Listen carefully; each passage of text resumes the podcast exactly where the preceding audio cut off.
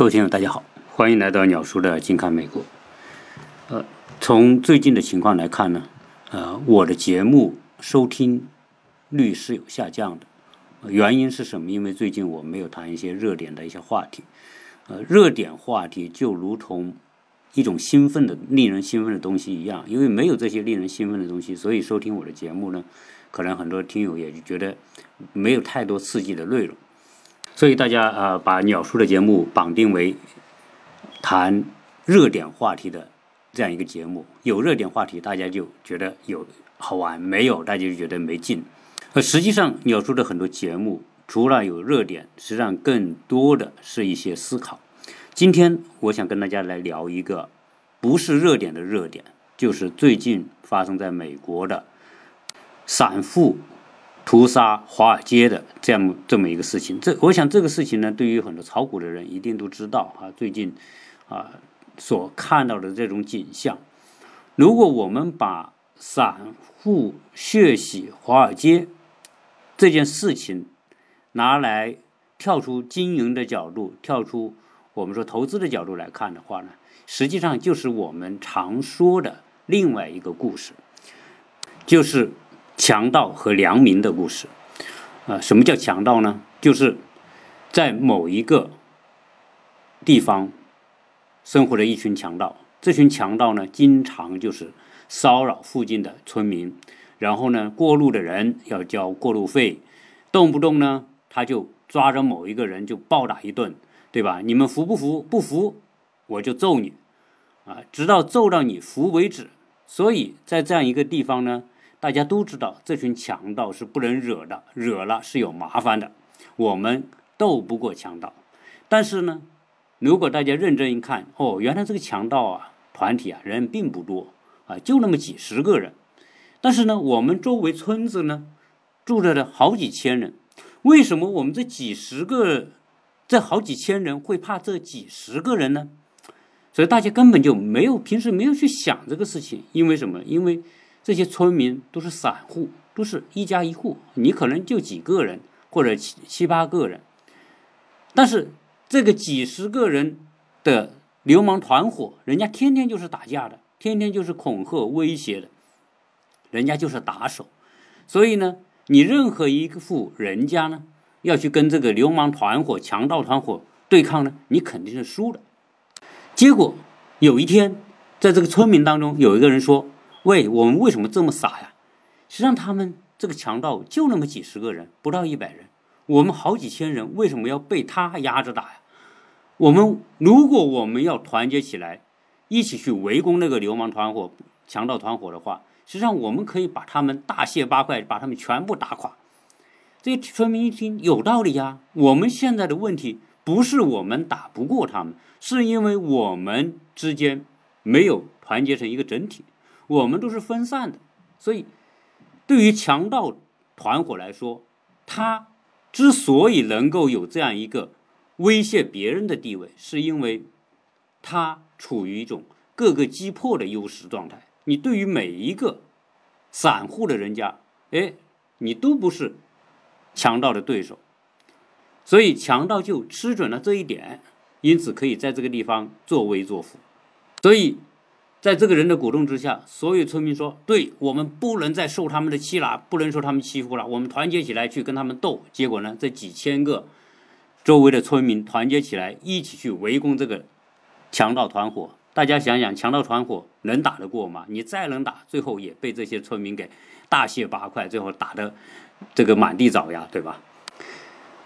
前几天发生在华尔街，就是散户血洗华尔街，就是一个活生生的同样一个例子，发生在美国的金融界。在美国，华尔街的名声已经很臭了。我们知道，在川王在任的时候，就是攻击华尔街。对吧？华尔街是贪婪的标志，它是吸血，它是虚拟经济，它就是通过玩资本来赚钱，所以导致在美国，华尔街是美国贫富悬殊的一个很重要的一个推手啊。很多人通过这种资本的投资买进卖出就赚很多的钱，但是普通的老百姓就靠那点工资，美国的中产是越来越生活压力加大，所以美国社会这种不平衡啊，这种不满，它这一定是一种不断加深的趋势，而且这种趋势不可能逆转。因此，在美国呢，它的动荡绝对不会因为说川王卸任之后这个事情就结束了啊，美国从此进入太平的。盛世的阶段不太可能，因为不管谁上台啊，拜登也好，或者谁也好，都不太可能改变美国社会的现存的这个基础。呃，美国社会的这种矛盾，就如同我们说的地心里面的这种岩浆一样，它已经决定了美国社会这种矛盾是加剧而不是缓解。那血洗华尔街呢？不是说真的把所有华尔街的这些投资基金、对冲基金的这些吸血鬼全部给打垮，不是，大体是这么一个情况啊。我想很多人都已经对对这个事情有了解，就是说有一个上市公司，这个公司叫游戏驿站啊，它的简称叫 GME，这个公司呢是一个。成立于三十七年之前的，专门以零售线下零售游戏为主的这么一个公司。大家知道，这种公司呢，随着互联网的发展，这种线下零售它是个实体公司，因此呢，生意越来越越不好，它的股价也一路下跌。在二零一六年的时候，它的股价还是有二十八美元每股。结果三年之后，到了二零一九年的年底，也就是前年的年底，股价跌到三美元一股，差不多是剩十分之一吧。但是呢，去年疫情之下，这个股价进一步遭受打击，所以呢，再跌了百分之三十，所以这个股票呢，跌到两块钱左右。所以看到。游戏驿站的这个股市的走势，很多的对冲基金就是那些投资基金呐，实际上就是我们说的美国，呃，实际上跟中国一样，就是股票呢，你可以买涨，也可以买跌。如果你买涨的话呢，那就靠股票价格往上；如果你买跌的话呢，就要靠股票的价格往下。因此，就有对冲基金叫 Robit。这 Robert 就是在英文单词里面是兔子，啊，有人翻译成罗宾侠。这个对冲基金呢，他们就买跌这个股票，啊，买跌是怎么买？我想很多都是投资专家，我就不在这里班门弄斧了。就是说，我从券商那里借股票，啊，卖空就是说我从券商借股票。假如说这只股票现在是三块钱一股。我预期这个股票呢，未来会跌到一块钱，会往下跌，所以我呢，先三块钱从券商那里借股票，借一万股到我的账上，然后呢，我就等着这个股票跌到一块钱。那他怎么做呢？我三块钱买进来之后呢，我就把这个股票卖了，对吧？一万块一万股，我就收回三万的现金，然后呢？这个股票如果跌到一块钱的时候呢，哎，我再买进一万股，这个时候我买一万股只要一块一一万块钱，然后我再把买回的这个股票还给券商，对吧？因为我当时从券商那里借呢，我是借你一万股，我还还你一万股，但是呢，我一借来之后把它变现成三万美元，然后呢，最后跌到一块钱的时候，我花一万美元我就买了这一万股，我是不是就赚了两万美元？对，这就是买空的一个基本逻辑。大家要知道，在今年的年初，这个游戏驿站 GME 这个股票，结果呢，到今年的一月十四号，股价不仅没有跌到一块钱，反而涨到四十块钱，四十美元。那意味着什么呢？意味着当时这个对冲基金。你还要还券商一万股，这个时候呢，你怎么还？因为你手里当初融回来的股票换成钱了，这个时候你要还一万股，意味着你要花四十万美元才能买回一万股，那是不是你就要亏三十七万美元？所以这种情况之下，就导致说，投资基金、华尔街的这些我们说的这些贪婪的这个吸血鬼，结果不仅没有吸到散户的血，反而被散户暴打一顿，亏了巨额的亏损，据说亏损了好几百亿美元。那为什么可以做到这一点，对吧？这一点是很奇怪的，历来都是。机构收割散户，什么时候出现散户暴打机构的情况？好，这个呢，就是我们说的现在这个时代，互联网给我们带来的无限的可能性。所以，互联网这个东西未来会如何改变社会运转，这是一个很多人都没法想象的事情。而这一次的散户暴打华尔街，就是其中的一个例子。原因在哪？原因是美国的股民跟中国股民一样，他们都有很多的论坛，专门谈资股、谈论股票买卖。其中有一个论坛叫叫 Wall Street Bet，那就是对赌华尔街这么一个论坛。结果这个论坛呢，就出现了一些声音。这个论坛是一个墨西哥人办的，一个年轻人办的，可能也就是个普通的散户吧。他也分享一些自己的投资的一些经验。啊，很多人在几年前这个论坛只有几千人，但是后来呢，有一个哥们就在这个论坛上专门发一些他对投资的一些理念、一些看法，而且呢，他认为散户如果有一致的行为的话。我们是可以战胜华尔街的那些对冲基金的。其中有一个人，他就提到这只股票，然后他告诉大家，现在这只股票，如果我们把它买进，不停的买，把它股票不停的做高的话呢，当初买空这只股票的对冲基金就会破产，最少要亏很多的钱。那我们这些人，反正就是一辈子。我们反正就是穷人，我们为什么不团结起来跟这些对冲基金干一把呢？对吧？他们的口，所以这些人呢是什么？都是些年轻人。大家知道，年轻人最大的资本就是可以冒险，可以拿生命和拿时间冒险。反正我年轻嘛，我破产了，我还可以从头再来。这是年轻人一个最大的底气。所以这这个在这个人的。帖子的这种推动之下，很多人就找到了同感。发这个帖子的人本身就是一位曾经在华尔街做投资的人，所以他们对华尔街的这种内内幕特别清楚，投资的一些原理也特别清楚。所以他的鼓动之下，越来越多的一些年轻的散户就觉得，对，我们就这么干。结果呢，他们就开始买。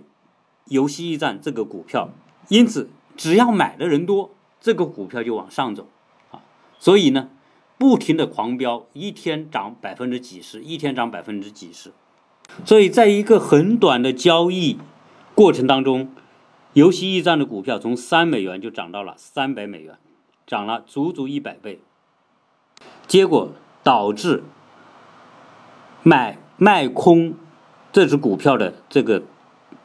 对冲基金亏损了好几百亿，因为他要买回他们借的这些股票，原来的钱就不够了，所以他们大量的融资，有时候融资好几十亿的这种资金来买回这些股票，来平仓这些股票，因为他不平，他亏的更多。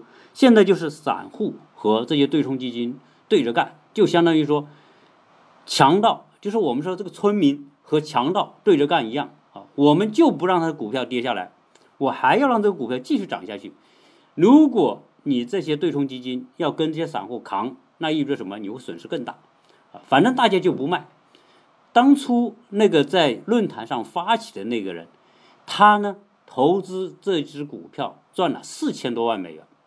即便后来出现了这些对冲基金的一些行为，比如说限制购买啊，然后呢关掉服务器啊，拔掉网线呐，不让买只让卖啊等等，种种这些情况，这个股票呢也跌，但是到现在为止，这股票仍然是保持着高位，所以逼着很多的买了这只股票的这些机构不得不融资买回股票。把股票平仓还给券商，那当然这个过程就是一笔惨重的损失。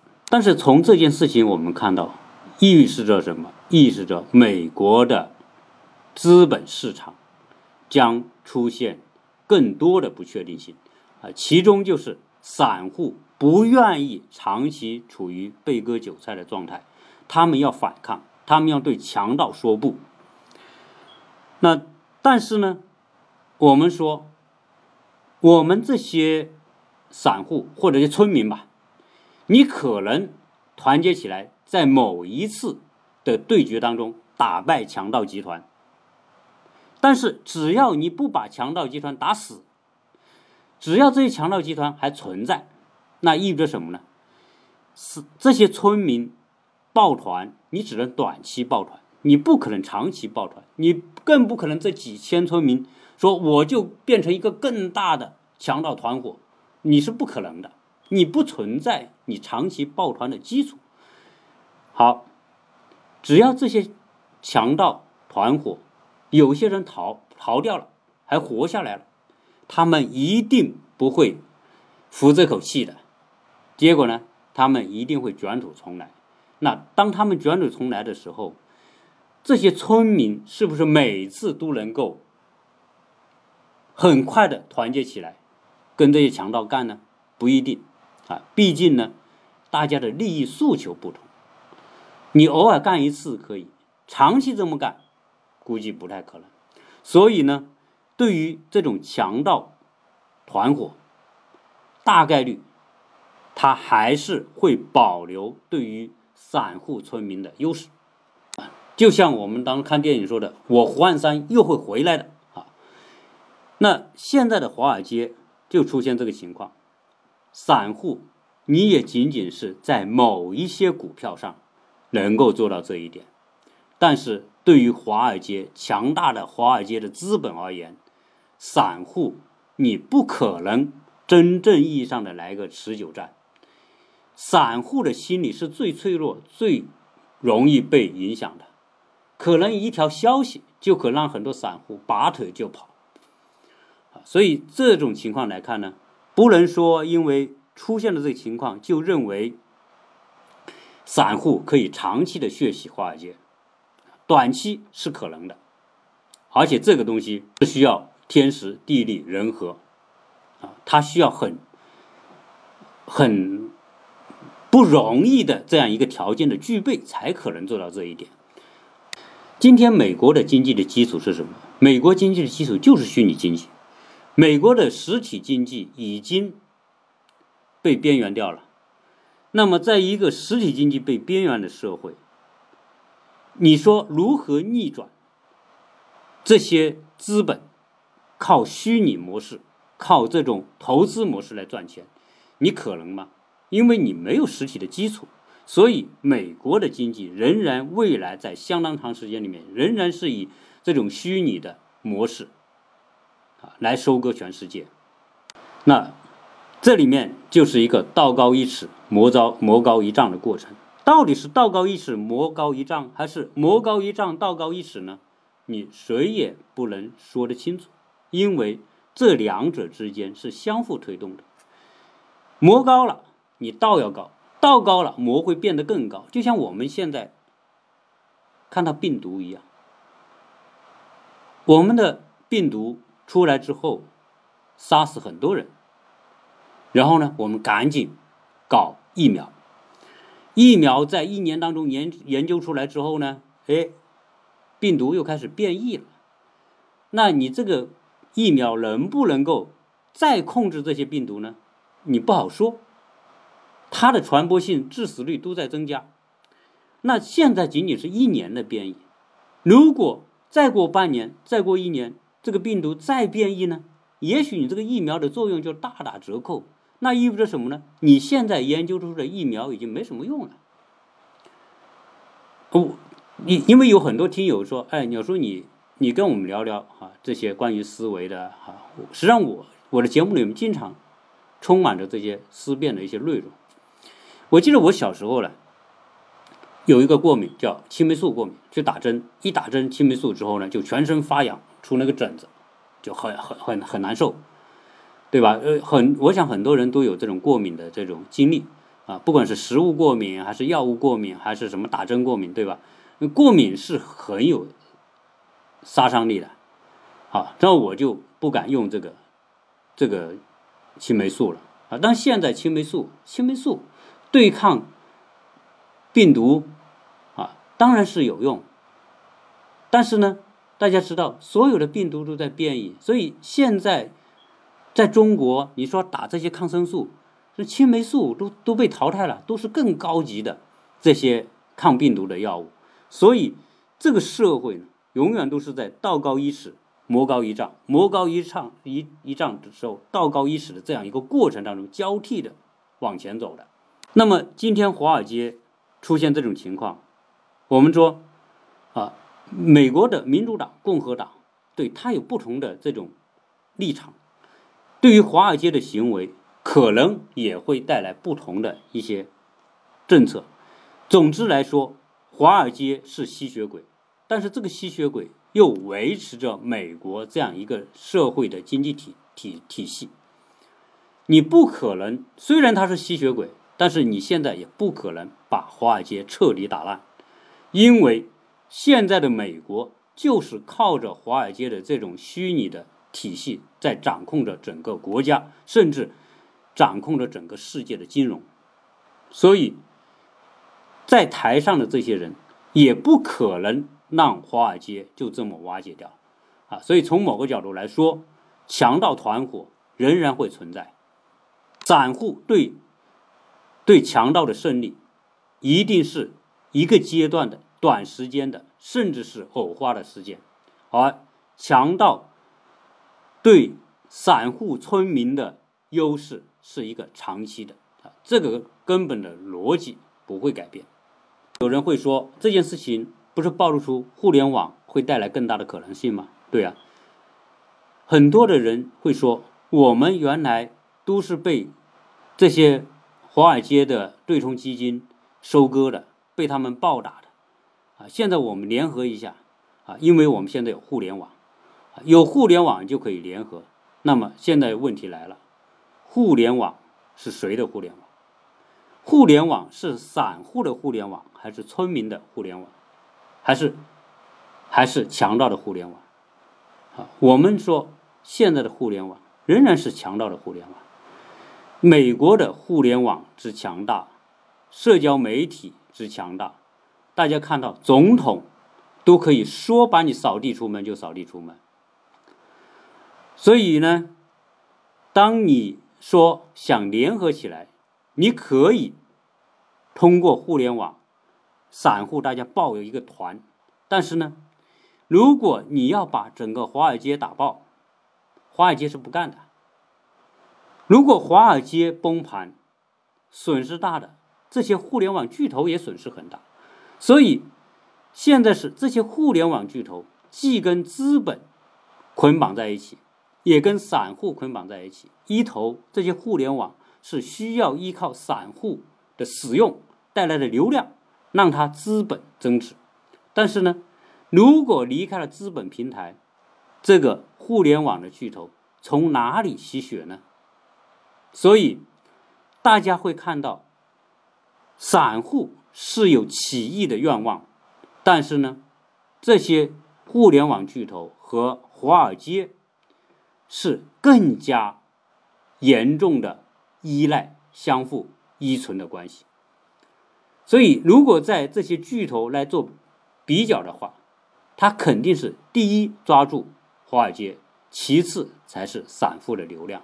而且，你散户毕竟是分散的，华尔街是一个大码头，是一个资本的市场平台。那未来这些散户。基于这一件事情的启发，会不会酝酿出更多的革命性的举措？我们不知道。凡事道高一尺，魔高一丈，肯定有人会去想这些东西。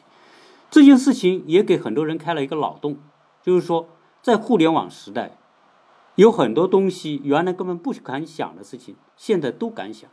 所以，原来鸟叔说，当我们排队排在最后一名的时候，我们总觉得我们没有希望去买到某一个东西。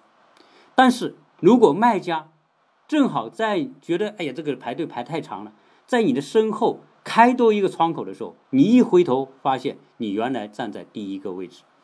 所以，这个社会时常都有很多出人意料的东西。只是因为我们没有想到而已。好，呃，最近呢，跟大家汇报一下，就是鸟叔不是有个思维绘画班吗？呃，这个思维绘画班呢，啊，我们已经开课了。呃，从上课的情况来看呢，呃，有很多家长和孩子一起参与啊，这点我觉得特别好。有些家长是说，哎，我跟孩子报了，孩子自己画就行了。呃，但是我对于那些初级班的孩子呢？我更希望家长可以一起来听这个课。为什么要一起听？因为这个课不仅仅是画画那么简单啊！我说我的课是一个什么？是没有标准答案的课。我的是要让小孩打破对错之分的课，就是鸟叔的课，没有对与错，就是小孩画画。没有对错之分，没有画的好与画的不好之分，这一点来说是我和别人课的一个一个重要的一个区别。在中国呢，小孩子长期处于那种对错的要求之下，啊，各种考试、各种练习都是去追求一个标准的答案，所以长期呢，大家自觉不自觉的，就是往那一头，往有标准答案的那个方向。去追求，去靠拢，而现在鸟叔来了一个课，告诉你没有标准答案，没有对错，那完全就是要让你掉一个头，一百八十度转到另外一个方向。啊，我跟小朋友说，我说，当一群小鸡，你要把它从笼子里放出来的时候。这小鸡一定很快乐，为什么？因为外面的世界大，它可以看到各种五光十色、好玩的，可以居住、吃虫子，是可以做很多很快活的事情。到了晚上，要把小鸡关进笼子里，这些小鸡很不情愿的进到笼子里，啊！但是呢，有很多这些养鸡的人就拿着棍子驱赶、驱赶、驱赶，把大家驱赶到本来是散的这些小鸡，就慢慢驱赶的聚拢、聚拢、聚拢，最后。都走到那个笼口，然后进到笼子里，啊，很多时候我们有些教育呢，就是把小孩赶进笼子里的这么一个过程，就是说，这个笼子的那口就是标准答案，你进了那个口你就对了。但是鸟叔说不是，你从笼子里出来是对的，因为从笼子里出来，你面向的是一个广阔的世界。所以鸟叔今天教大家的这些画画。就是一个打破这种标准答案、打破这种局限、从笼子里出来的一个过程。所以，鸟叔要教的是一种思维，然后呢，不是一种技巧。特别对小孩子来说，我先不会去要求他们去做一些技巧性的训练啊，因为小孩画画是天性，就是说他是靠上天给他们的那种。天马行空的、无拘无束的那种东西在画画，所以小孩画出的画有点像天画，啊，就像人写写东西叫天书一样。你可能看不太懂，但是很有趣。这就是小孩的世界。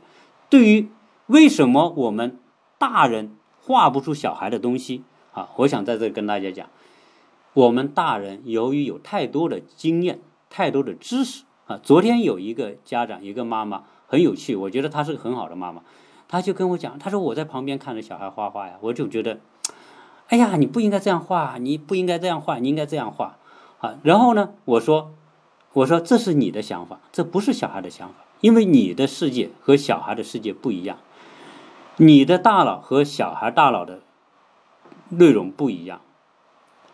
我们成人和小孩之间是处于两个不同的平行宇宙，我们不理解他宇宙的世界，他们也不理解我们宇宙的东西。我们大小孩的思维是特别空的，特别开阔的。我们大人的思维随着年龄的增长、经验的增长、见识的增长，我们的思维空间是越来越窄的。啊，但是我们。大人不一定知道，不一定意识到我们的思维是越来越窄，而我们恰恰相反，认为我们的思维是越来越正确的。那当你在跟小孩沟通的时候，你就会出现一个问题：由于我们很多东西呢受知识经验的影响，我们就不敢去想。所以，人长大的一个过程呢，就是建立一个围墙的过程。我们从小没有围墙。没有边界。随着我们长大，我们就有我们的知识、我们的见识，我们觉得哦，这个事情不能这样，那个事情不能那样。所以，我们自觉不自觉，在我们的脑子里面建立了很多的围墙，我们不敢突破这些围墙之外。比如说，我要画一辆车，哎，这个车就一定是四个轮子的，然后有有有一个两有四个沙发的，对吧？哎，这叫车。但是在小孩脑子里，车不一定是四个轮子带几个轱，呃，带几个沙发的。就像李书福说的那样，我车子可以不用轮子，可不可以？对吧？我车子可不可以长成像昆虫的脚，行不行？我这车子我直接给它装上昆虫的翅膀，直接飞，行不行？都可以。但是我们大人就不敢啊，所以大人的思维世界越来越窄，小孩的思维世界是非常开阔的。这就是大人和小孩的不不一样，所以这本身也是鸟叔基于对于不同年龄阶段的人的思维的特性来跟他们画画。所以昨第第一批的这些课程上下来，不同的小孩画出不同的东西，我只是教他一种方式，教他一种方法但是具体怎么画我没有限制，也没有要求啊。所以呃，如果有兴趣的家长。如果你陪伴陪伴在孩子身边，你可以尝试一下，也拿出笔、拿出纸来画，然后照着小孩的方式你来画，抛开你的成见来画东西，相信你也可能画出特别有趣的话题，而且你甚至都不会想象到，你怎么也可以画出这么有趣的东西。有时候我们在学校上课，和孩子们都被老师驱赶着。赶进到某个跑道，这个跑道呢，就是进到了某个大门，啊，所以小孩被压缩在一个很窄的空间里面。呃，有人对中国的教育有一个形容哈，我觉得这个形容是比较有意思的，就就是在一百多年前，在清朝的时候，女人呢，从年纪小小就要开始裹小脚，把一个本来很健康的脚用布去包捆，最后呢。就绑成三寸金莲，啊，我们的我们的教育，在过去啊，就大概有这种相似之处，就是我们要小孩子要打造成用一个模具把小孩塞进这个模具里面，最后出来的大体上都差不多。所谓大体差不多是什么呢？就是那些成绩优秀的孩子和成绩不怎么优秀的孩子。他很多的行为方式都相似之处，但是呢，我们发现一个特别有趣的现象：有很多成绩不怎么样的孩子，未来长大之后在社会上混，有可能比那些成绩好的孩子混得还更好。你怎么解释这种现象？你只能是讲，那个学习好的孩子裹小脚的时候呢，特别的吃得苦，对吧？很忍得痛，这个忍得了这个痛，愿意来裹这个脚。啊，就裹成了这个脚。那些调皮的孩子呢，我就不愿意你裹这个脚，对吧？我就调皮捣蛋，我就不按你这个标准来。所以最后呢，长大之后，他的脚没也没有裹成三寸金莲，而那个学习好的孩子就裹成了三寸金莲。因此拿到社会上去混的时候，发现哦，原来三寸金莲还不如那个没有裹的那个脚好用呢，对吧？那没裹脚的，没有裹的那个脚，那个大脚，对吧？这个跑起来还快，三寸金莲只能慢慢的挪动。好，我这个不想说把中国的教育圈彻底否定。中国教育有很多东西是很好的。我这个例子如果不恰当呢，也请大家谅解。所以，呃，在日常的那些学校的课程当中，啊，受到束缚的孩子呢，我希望在我的绘画课里面可以放开，可以打开，可以伸展自己，可以无拘无束的来来表达他自己的思想的世界。呃，现在还有一些听友在呃咨询这个课报名的事情。如果大家有兴趣报名的话呢，呃，麻烦你就加微信“何杰世家”的拼音，或者是幺八六零七三幺八二零零，这都是我们的微信。你可以注明啊绘画班。我们很快会把这些小孩的呃家长们一起建一个群，然后呢。在这个班里面还有班级群，然后大家在里面互相交流和分享，分享孩子们画的画，然后呢，我也可以去在这些群里面去跟大家点评这些画，然后给大家更给孩子们更多的一些引导。所以，呃，报鸟叔的班呢，不仅仅是这个画画这一个小时啊，我们会将延伸到这种微信群里面，也可以给予更多的一些分享啊。所以这个过程呢。就是打开孩子的过程。好，这一期呢就跟大家聊这么多。呃，有些内容呢，啊，我们可以在群里面来做一些讨论。谢谢大家收听。